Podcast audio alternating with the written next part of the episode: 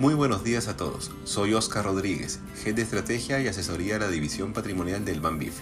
Hoy me acompaña Raúl Calle, estratega de inversiones del banco, quien nos comentará sobre las perspectivas de los mercados financieros para esta semana. Adelante, Raúl.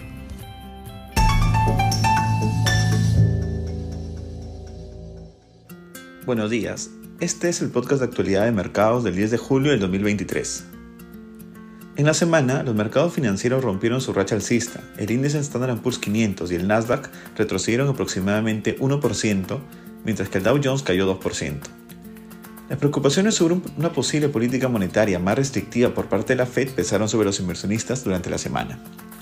Las minutas de la última reunión de la Fed mostraron una postura más restrictiva de los oficiales de lo esperado, los miembros de la Fed decidieron hacer una pausa en la subida de tasas en su última reunión en junio ante las preocupaciones por el efecto de las tasas de interés más altas en el crecimiento económico, pero la mayoría de oficiales espera más subidas en los próximos meses.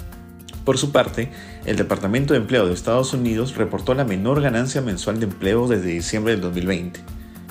En junio, los empleadores privados añadieron 209.000 empleos, por debajo de las expectativas de 240.000. Asimismo, la tasa de desempleo bajó al 3,60% desde el 3,70% de mayo. La desaceleración en el mercado laboral es bastante marcada en el sector manufactura, donde se evidencia una contracción en las contrataciones, mientras que en el sector servicios subió a su nivel más alto desde febrero. En Europa, Alemania viene mostrando data económica que apunta a un debilitamiento en el segundo trimestre. La producción industrial alemana cayó un 0,20% en mayo, por debajo de lo esperado por el mercado. Si bien los precios de la energía están volviendo a sus niveles previos a la guerra entre Rusia y Ucrania, la crisis energética aún continúa impactando a la economía alemana. Las exportaciones alemanas también cayeron, marcando un descenso del 0,10% en mayo. En China, los indicadores económicos también muestran que la economía post-reapertura continúa desacelerándose. Tanto el sector manufactura como servicios muestran desaceleración, siendo el sector manufactura el más cerca a niveles contractivos.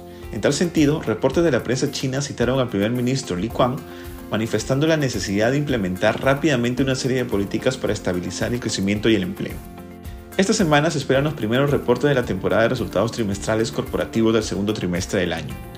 La temporada arrancará con los resultados de los grandes bancos y los analistas esperan que las compañías del Standard Poor's 500 reporten un retroceso en su ganancia del 7,20%, comparado con el mismo periodo del año pasado.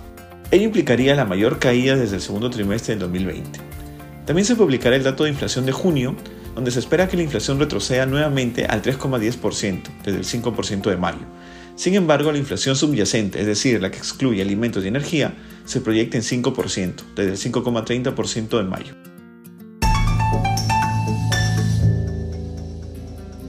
Gracias Raúl por tu análisis. Con esto termina nuestro podcast de actualidad. Que tengan una excelente semana.